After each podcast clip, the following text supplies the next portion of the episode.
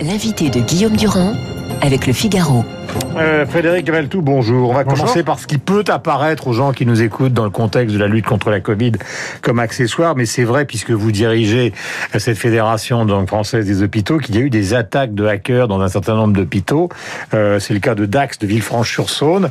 Est-ce que c'est le cas à Fontainebleau? Mais quel est l'objectif, euh, si vous avez des informations concernant justement ces gens? Qu'est-ce qu'ils cherchent exactement? Alors c'est le cas de plus en plus cette année euh, contre les hôpitaux, puisque euh, on, on constatera lorsqu'il y aura un bilan un peu précis de fait que 2020 aura sans doute été l'année où il y a eu le plus d'opérations de, de, de, hacking contre euh, des systèmes hospitaliers, contre les systèmes d'information hospitaliers.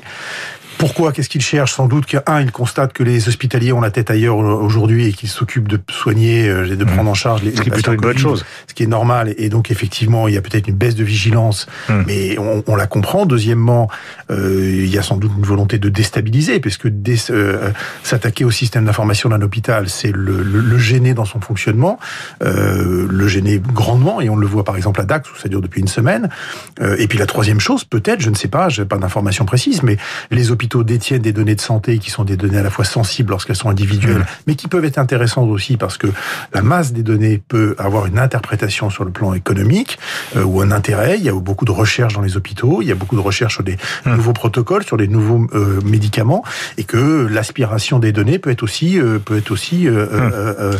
peut, peut peut-être attirée. Donc la concomitance de tout ça fait qu'effectivement aujourd'hui les hôpitaux sont des cibles et, et, et malheureusement on parle aujourd'hui de, de DAX de Villefranche, mais il y a eu d'autres cas cette année. Il y a eu la PHP au printemps, euh, et, et, et, il y a une récurrence cette année qui est plus forte qu'elle ne, qu ne l'était euh, les autres années. Nous avons beaucoup de questions. Je rappelle que euh, en dehors de vos fonctions à Fontainebleau, vous êtes le président de la fédération des hôpitaux. Des hôpitaux. Alors, la question euh, qui est évidemment au cœur de l'actualité ce matin est la suivante. On se retrouve avec des professeurs de médecine, des épidémiologistes, euh, des mathématiciens, des gens qui font des calculs, qui considèrent que la multiplication des variants va aboutir au mois de mars à une multiplication des cas. Or, de l'autre côté, on se rend compte que l'accès aux réanimations, que les données données par l'OMS montrent que l'épidémie est plutôt en train de reculer. Alors évidemment, les gens qui nous écoutent ce matin disent il y a deux versions des choses. Mmh. Laquelle est la bonne?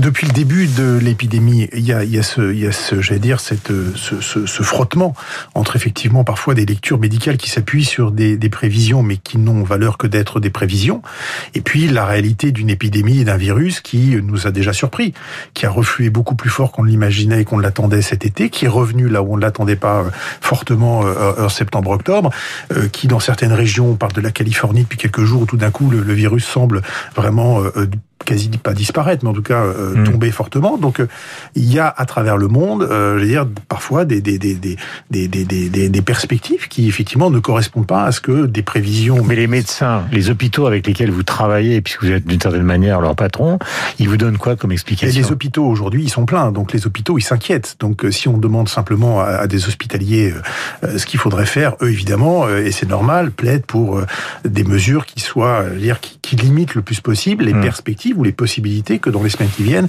il y ait plus de patients. Il y a 27 000 patients aujourd'hui de Covid qui ont des formes graves de Covid pris à l'hôpital. Je rappelle que quand on a, euh, quand on a pour la première fois au printemps euh, été en confinement, il y en avait 3 000 des patients Covid, hein, pas qu'en mmh. réanimation, dans tous les services. Donc euh, on est sur un niveau très haut. Donc effectivement, la perspective que peut-être, mais je, personne le souhaite, mais que peut-être des variants euh, euh, fassent que la situation explose, elle est rendue compliquée par le fait que le nombre de patients déjà pris aujourd'hui à l'hôpital est très lourd. Il n'y a pas de patients, il n'y a pas de service Covid à l'hôpital. Donc, c'est-à-dire que c'est des, des, patients à qui on a fait de la place ailleurs mmh. pour les accueillir et pour les prendre en charge. Donc, c'est vrai que, la, la, la, je vais pas dire que la coupe est pleine, mais le niveau est déjà très. Il y a une décision politique parce que, en fait, ce que vous nous donnez comme euh, réflexion, ce fut un peu la réflexion de Delfrécy euh, il y a à peu près 15 jours chez nos confrères de BFM TV. Et euh, le lendemain matin, le président de la République a dit, malgré les recommandations de reconfinement de Delfrécy, on, on ouvre un peu la porte. Oui, Donc parce en que... fait, il y a une sorte maintenant, c'est clair et net. C'est plus les médecins qui décident. Mais non, mais, oh, je ne sais pas si les médecins ont, ont, ont, ont décidé, mais il faut voir aussi qu'au printemps, on était dans la sidération à la découverte de ce virus. Donc peut-être que la vie médicale, jours, hein. oui, oui, la vie médicale a, a, a primé et qu'aujourd'hui, on est, on, on relativise un peu plus et on prend mieux en compte mmh. bah, les, les, les, les, aspects économiques, sociaux, moraux. moraux, bien sûr, mmh. qui doivent être pris en compte. Donc moi, je ne suis pas favorable au reconfinement pour le reconfinement. La voie de passage, elle est étroite. On est sur le fil du rasoir. Je souhaite pas qu'on aille vers un scénario catastrophe, mais aujourd'hui, rien ne, ne, ne, dit que on est sorti de l'auberge. Rien ne dit qu'on est sorti de, de, de, de, la panade. Donc, il faut être d'une vigilance extrême. Si demain il y a besoin de reconfiner, peut-être dans certains territoires, il faudra euh, le faire sans hésiter parce que les, les hôpitaux ne pourront pas supporter, mais je pense que le gouvernement l'a parfaitement compris, le sait, ne pourront pas supporter une hausse euh, importante. Il y a des situations comme euh, l'Est de la France, comme Dunkerque, comme certaines parties de la région parisienne, etc., etc. France, 2 millions 840 000 vaccinés, Italie 2 millions 900 000 vaccinés, Allemagne 3 millions 900 000 vaccinés. Euh, je ne parle pas de l'Angleterre où ils sont plus de 15 millions. Alors il y a un problème, il y a un problème de confiance entre le, les accords qui ont été signés par l'Europe. Mhm et les fabricants de vaccins. Je donne deux exemples. Euh, Madame Ursula von der Leyen se plaint de l'attitude d'AstraZeneca en expliquant que malgré les contrats qui ont été signés par l'Europe, euh, AstraZeneca distribue plus de vaccins vers la Grande-Bretagne. Et de l'autre côté, vous avez Die Welt ce matin en Allemagne qui considère que malgré le fait que BioNTech est soit une, PME ou plutôt une, une entreprise allemande distribuée par Pfizer, il distribue plus de vaccins contrairement aux contrats qui ont été signés aux États-Unis qu'il en distribue en Allemagne.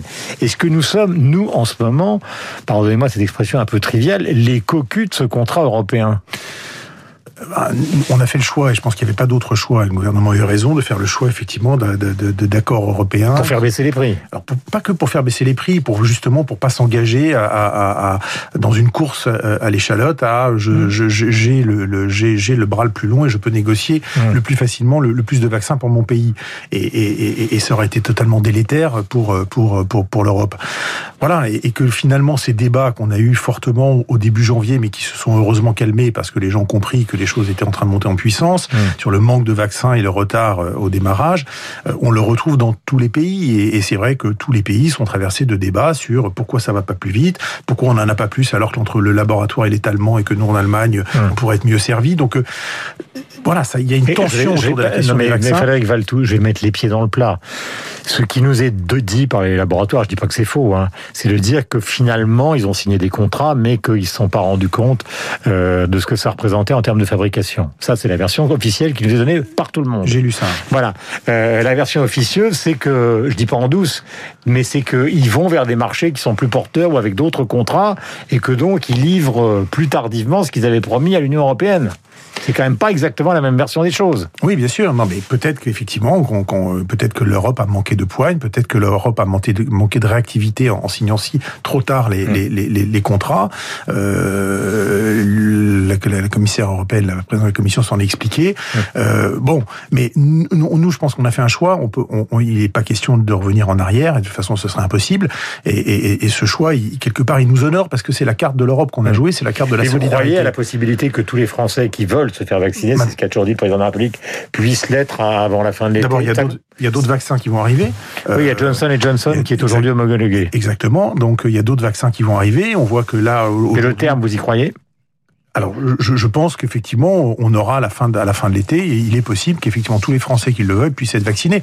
Si on a effectivement cette montée en puissance, là, les médecins euh, rentrent. Euh, aujourd'hui, les médecins généralistes, à partir de cette semaine, vont pouvoir eux aussi vacciner de, de l'AstraZeneca. Donc, euh, on, le, système, il se déploie, euh, et, et, finalement, on, on, riait sur la possibilité de d'avoir notre million et demi fin janvier de Français euh, qui ont été vaccinés. Il y avait, un, ils y étaient quasi à un million trois. Donc, on, on y arrive, on y arrive.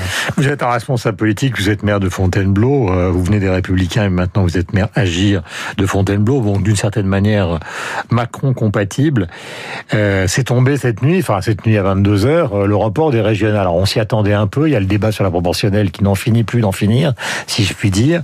On ne sait pas très bien ce que va faire le président de la République, mais ce report des régionales, là aussi il y a deux versions. Il y a la première version qui dit c'est la pandémie, soyons prudents parce qu'il faut voter, on va pas créer des clusters en allant voter, et il y a l'autre autre version qui disent c'est la débâcle de la République en marche, ils sont pas foutus de trouver le moindre candidat.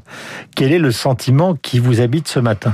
Bah, Je pense que les choses sont en train de, de, de, de se discuter maintenant qu'il y a effectivement la certitude que ce scrutin aura lieu au mois de, au mois de juin. Euh, après, il y a des équations régionales qui vont conduire effectivement à ce qu'il y ait euh, ici ou là peut-être euh, des, des, accords et, des, et des, des, configurations politiques qui soient, qui soient, qui soient différentes.